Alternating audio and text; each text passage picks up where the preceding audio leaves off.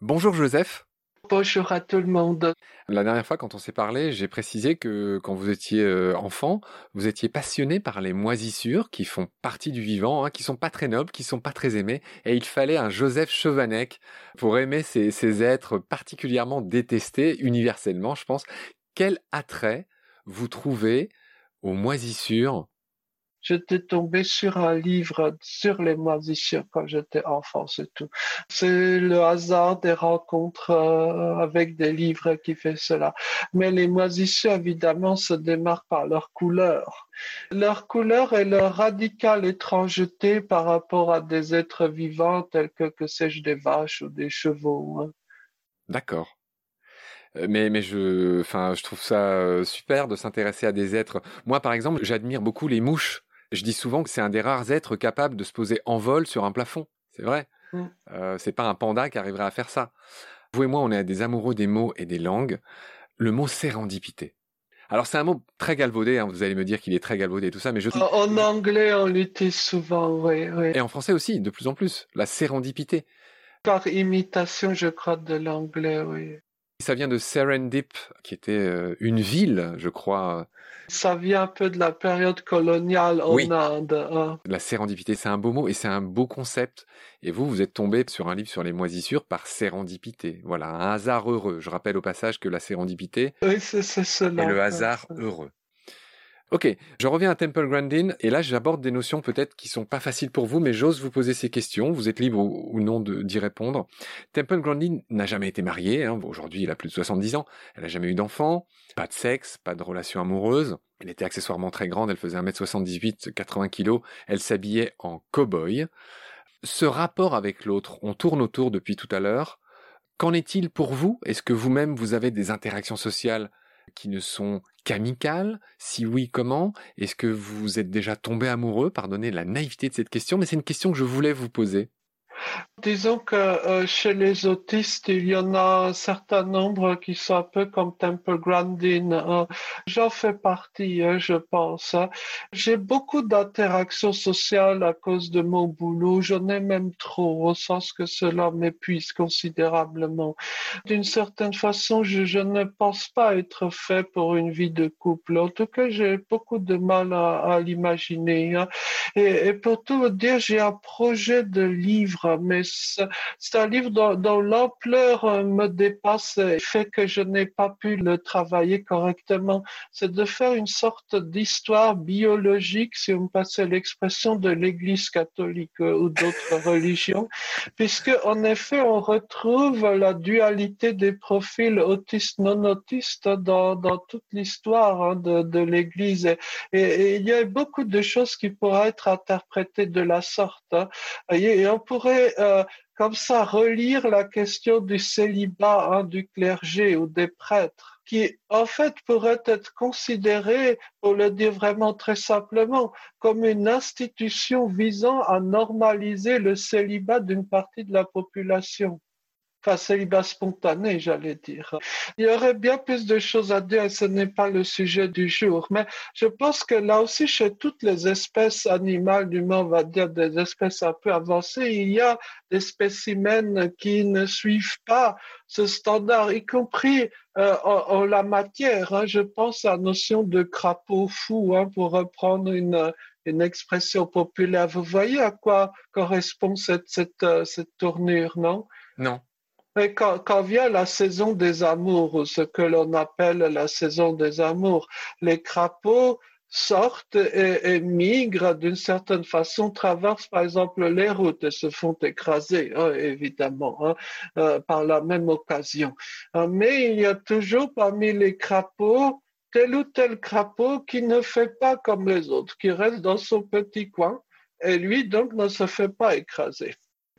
Donc on le surnomme le crapaud fou. Mais on pourrait retourner la chose et se demander lequel des crapauds est plus fou que l'autre. De certaine façon, ce qui est fascinant, c'est que dans le vivant, il y a toujours eu une certaine pourcentage, euh, proportion, je ne sais pas les quantifier exactement, euh, d'êtres, de spécimens qui ne suivaient pas euh, le standard commun. Mais parlons-en, c'est ce qui a fait justement la diversité de la vie, c'est-à-dire que tous ces anormaux, j'ai l'impression que vous prêchez un peu pour votre chapelle autistique. Ah, mais c'est évident, hein, c'est ce que plaidoyer Prodomo, hein, voilà. Merci de le confesser. Non, mais en effet, voilà, c'est toujours les anormaux ou les bizarres qui ont permis à la vie de, tout simplement d'être en mouvement, de s'adapter. C'est toujours un, bizarre au début qui a fini par s'adapter et par coloniser une niche écologique. Parfaitement, c'est finalement le mécanisme même de l'évolution tel que décrit par Darwin, à savoir euh, cette espèce de triomphe de l'anormal peut-être qu'il se décrivait lui-même d'une certaine façon. Hein. L'autobiographie n'est jamais loin de ce que l'on écrit. Hein. Et, cet aspect-là a été très peu exploré hein, de la vie de Darwin. Depuis qu'on en parle, c'est drôle, j'y avais jamais pensé, pourtant j'ai vu un film sur lui. Dans le film, on voit bien que c'est quelqu'un qui avait un rapport difficile aux autres. Vous ne le dites pas, mais vous en faites un de vos, euh, un de vos habitants de l'autistan, Darwin, dans tout ce que vous dites. Disons que c'est évidemment un peu abusif au sens où il n'avait pas de diagnostic, mais néanmoins ça peut nous donner à réfléchir. Hein. Je ne prétends pas poser des vérités absolues. À la ce n'est même pas une question de diagnostic d'autisme, c'est cette question de l'existence d'une pluralité des possibles hein, dans le devenir humain. Et on le retrouve y compris à, à la préhistoire. Et il y a un livre fabuleux qui m'avait donné longuement à réfléchir, ça s'appelle La préhistoire de l'autisme, The Prehistory of Autism. Dans ce livre, l'auteur explore le, le sort des personnes handicapées à la toute première aurore. Et on prenait soin d'eux on a retrouvé des fossiles de gens Exactement. Voilà, qui étaient très gravement handicapés. Qui n'auraient jamais pu survivre seuls. Voilà, qui auraient dû mourir, quoi. Et pourtant, ils étaient nourris. Comment vous l'expliquez? C'est justement peut-être cela qui a fait que l'être humain ait pu devenir ce qu'il est aujourd'hui. Parce que ces, personnes bizarres euh, ont eu un rôle à jouer. Hein. Vous voyez, ce n'était pas forcément une sorte de... On ne maintenait pas en vie par pure charité abstraite pas forcément. Les personnes bizarres avaient un rôle. Je vous donne trois exemples très rapides. Qui pouvait, dans une culture d'éleveurs de rennes, mémoriser les noms, liens de parenté entre les milliers de rennes composant un troupeau? Voyez, vous devez avoir une mémoire encyclopédique pour ce faire je n'osais pas utiliser le terme, mais en tout cas quelqu'un qui s'écarte du standard. Deuxième exemple, euh, les fameuses peintures dans les grottes, qui les a faites? Il est physiquement impossible de faire entrer un bison dans les boyaux euh, tortueux des grottes. Vous voyez, il fallait avoir une mémoire exceptionnelle euh, en 3D, mais surtout aimer passer son temps dans des grottes, ce qui n'est pas évident. On peut plutôt apprécier chasser, je ne sais quoi dehors. Vous voyez.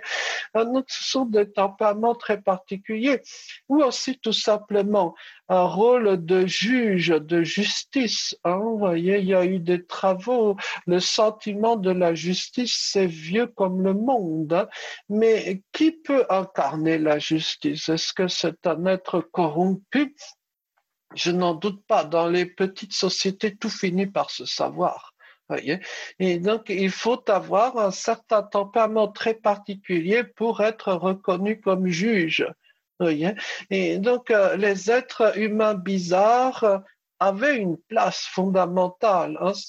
C'était pas forcément uniquement de la charité abstraite qui consistait à nourrir un tel ou un tel peut-être aussi, ça honore évidemment les personnes qui le font, mais pas que. Il, peut y avoir une utilité sociale et c'est peut-être au moment où les sociétés humaines ont pris conscience du rôle, de la place nécessaire de ces personnes différentes que ces sociétés sont devenues humaines, à la différence que c'est d'un troupeau de loups. D'accord. On parlait tout à l'heure des regards vous savez, on a l'impression que les animaux nous regardent ou pas. Ou... J'ai envie de vous faire réagir sur les affects qu'on prête aux animaux, les notions de cruauté par exemple. Et je vais en parler par le fait que Temple Grandin, par exemple, avec une brutalité toute autistique, a remballé, a réfuté les théories du pape de l'autisme, Bruno Bettelheim, en disant qu'il n'avait rien compris au film. Et donc, de la même manière, enfin, j'arrive pas à formuler ma question, mais on prête aux animaux parfois de la cruauté, par exemple, dans pas mal d'espèces, par exemple chez les hippopotames, chez les lions, les mâles, les mâles dominants, tuent les petits d'une femelle pour pouvoir procréer à nouveau et supprimer la descendance de, leur, de leurs rivaux. J'ai du mal à vous poser ma question, mais les autistes sont parfois géniaux, mais ils sont aussi parfois très brutaux dans leur manière de réagir. Des fois, bah, c'est les non-autistes qui comprennent pas, hein, ça arrive aussi.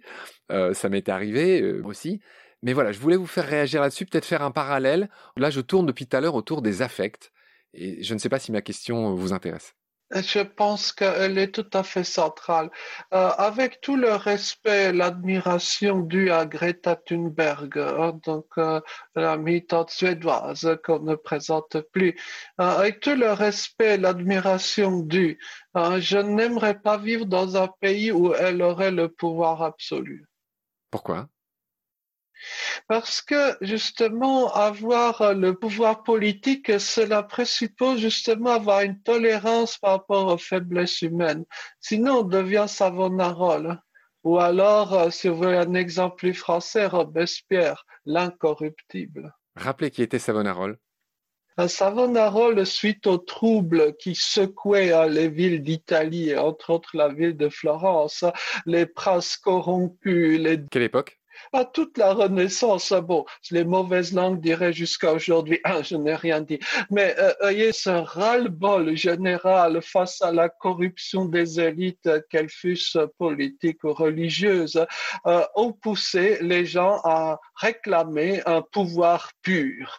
Et donc, on a choisi le plus saint S-A-I-N-T, hein, entendons-nous bien, le plus pur, le plus incorruptible de tous, à savoir un moine, un dénommé Savonarole.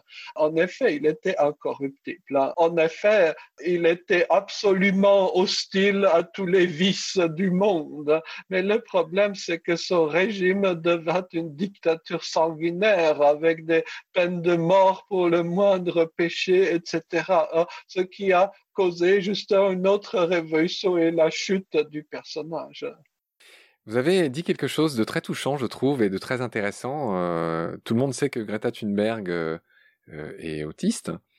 et effectivement, elle a des réactions parfois étonnantes, parfois qui confinent à la brutalité. Je reviens à, cette histoire d'affect. Donc, pour la première fois, si je vous suis bien, c'est un aveu chez vous de, je vais pas dire d'échec, mais de faiblesse. C'est-à-dire qu'on a bien compris que toutes les, merveilleuses possibilités des autistes, mais, en effet, dans le domaine des affects, je me souviens de ce que vous avez dit sur votre propre cas et celui de Temple Grandin, c'est-à-dire vous n'avez aucune envie, aucun besoin de vous rapprocher sensuellement d'une autre personne humaine. Et je crois comprendre, mais corrigez-moi si c'est pas le cas, que vous reconnaissez que peut-être c'est un manque. Alors, il y a peut-être plusieurs sujets différents. Je n'ai pas prétendu, et ce serait une erreur grave que de le prétendre, une faute même, que de dire que les autistes seraient des gens parfaits. C'est une petite musique que l'on entend parfois dans les médias, mais c'est une grave erreur. Les autistes ne sont ni meilleurs ni pires que n'importe qui. Hein.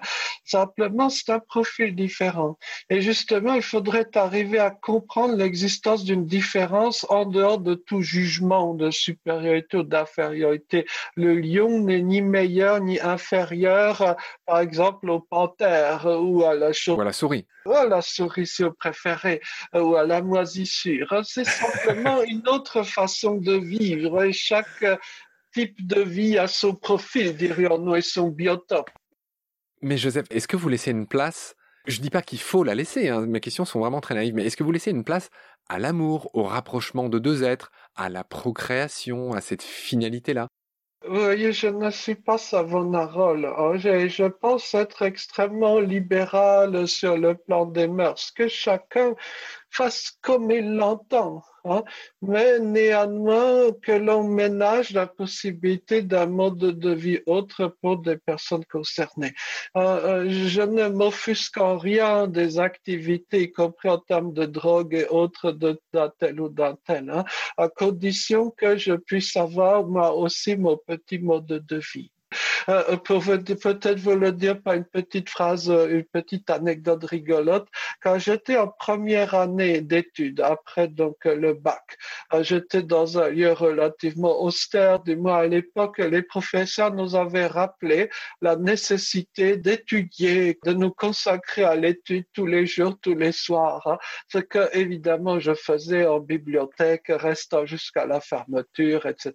Hein. Et un soir d'hiver hein, que je rentrais et qu'il faisait noir, j'avais cru entrevoir euh, dans une rue la silhouette, ou plutôt l'ombre de deux camarades de classe qui, euh, si je peux utiliser ce terme, se lutinaient. Hein. Alors, cela fut un choc pour moi. Non pas choc du fait qu'il se lutinasse, mais choc parce qu'on nous avait dit qu'il fallait consacrer nos soirées à l'étude. Et là, j'avais la preuve, et peut-être euh, la preuve du contraire, peut-être l'explication du fait que je sois seul le soir en bibliothèque. enfin bon, on met du temps avant de comprendre l'existence de pluralité de modes de vie. Et justement, c'est pour cela qu'il est redoutablement compliqué d'exercer un pouvoir politique qui ne soit pas excluant pour des modes de vie autres. Et je ne suis pas sûr, je dois faire cet aveu, je ne suis pas sûr que les autistes soient forcément mieux placés à cet endroit peut-être moins bien placés, hein. à, discuter. Je ne veux pas forcément faire de polémique, mais euh, il y aurait un livre que j'ai d'ailleurs commencé, que je n'ai jamais terminé, sur la vision de la politique. Parce que finalement, je suis né dans un environnement politique. Mes parents étaient des réfugiés politiques. J'étais conseiller ministériel. Je ne suis jamais allé voter. Hein. Euh, mais je suis très imbibé de politique et je la suis de très près.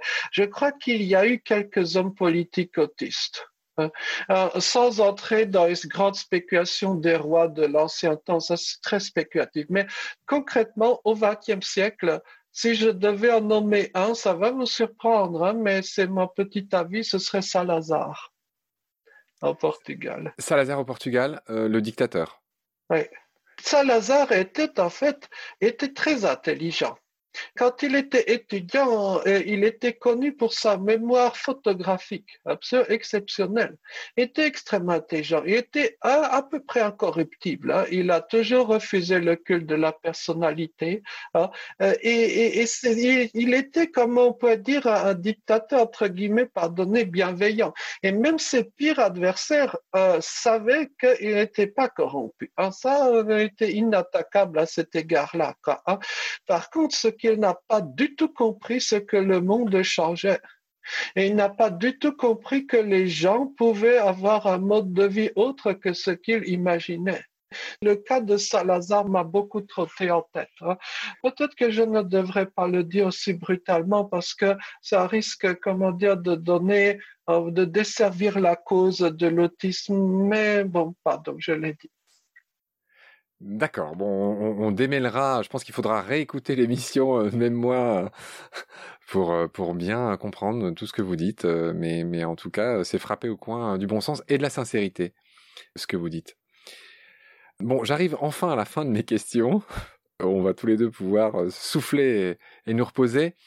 Il y a quelque chose que je voulais vous rappeler. On a fait une grande émission sur les requins, enfin grande par le temps, hein, par sa durée, avec Cyrielle, qui fait partie de Lords of the Ocean et avec elle on avait rappelé à quel point c'était presque ridicule d'avoir peur des requins puisque il y a moins de 10 morts par an par attaque de requins et que quelqu'un qui avait voulu démonter, enfin qui avait voulu alerter sur cette euh, sur le, grotesque de cette crainte, euh, disait qu'il y avait plus de gens qui mouraient par chute de noix de coco sur la tête par an, environ 150 personnes tous les ans dans le monde, qui meurent par chute inopinée de, de noix de coco sur leur tête, contre les 10 morts à cause des requins.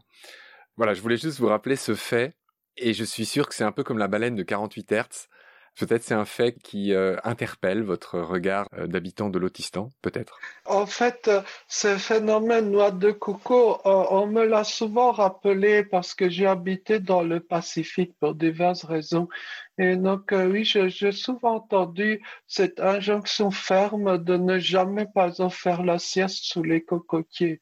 C'est un danger potentiellement, je ne dirais pas grave parce que statistiquement, un peu fréquent, mais réel. Donc l'être humain n'a pas une vraie représentation du danger. Je ne l'ai pas non plus. Hein. Je fais du camping au Yémen en pleine guerre civile là-bas, hein. donc je ne suis vraiment pas modèle à cet égard-là. Mais j'essaie de prendre conscience un peu de tout ce qui est arbitraire et irrationnel et qui néanmoins semble nécessaire à la vie humaine. Le sentiment de peur que vous avez quand vous retrouvez face à quelqu'un pourquoi est-ce que exactement vous avez peur d'un tel ou pas?